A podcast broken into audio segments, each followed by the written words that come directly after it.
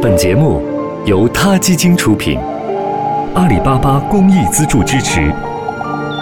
每个生命都重要。母鸡，老舍。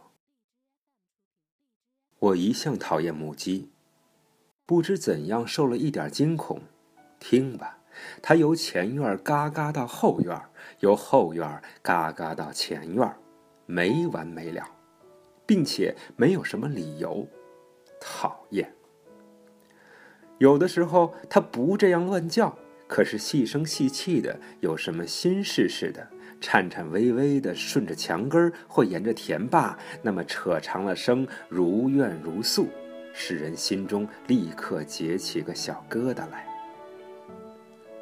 他永远不反抗攻击，可是有时候却欺侮那最忠厚的鸭子。更可恶的是，遇到另一只母鸡的时候，它会下毒手，趁其不备，狠狠地咬一口。咬下一撮毛来。到下蛋的时候，它差不多是发了狂，恨不能让全世界都知道它这点成绩，就是笼子也会被吵得受不了。可是现在，我改变了心思，我看见了一只孵出一群小雏鸡的母鸡，不论是在院里。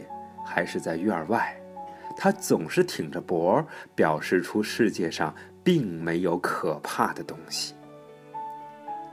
一个鸟飞过，或是什么东西响了一声，它立刻警备起来，歪着头听，挺着身预备作战，看看前，看看后，咕咕的警告雏鸡要马上集合到他身边来。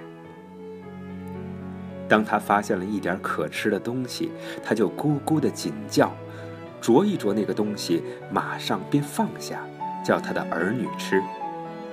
结果，每一只鸡雏的肚子都圆圆的下垂，像刚装了一两个汤圆似的。他自己却消瘦了许多。假若有别的大鸡来抢食，他一定出击，把它们赶出老远。连大公鸡也怕他三分。他教给鸡雏们啄食、掘地、用土洗澡，一天不知教多少次。他还半蹲着，叫他们挤在他的翅下、胸下，得一点温暖。他若伏在地上，雏鸡们有的便爬到他的背上，啄他的头或别的地方，他一声也不吭。在夜间，若有什么动静，他便放声啼叫，顶尖锐，顶凄惨。无论多么贪睡的人，都得起来看看，是不是有了黄鼠狼。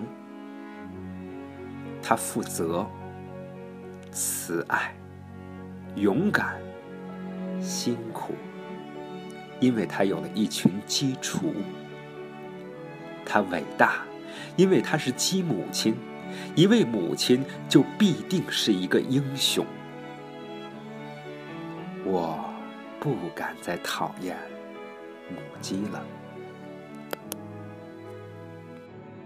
好了，今天的 radio 就到这里了，希望各位喜欢。有什么想说的话，大家可以踊跃给我们留言。这里是他 radio，每个生命都重要。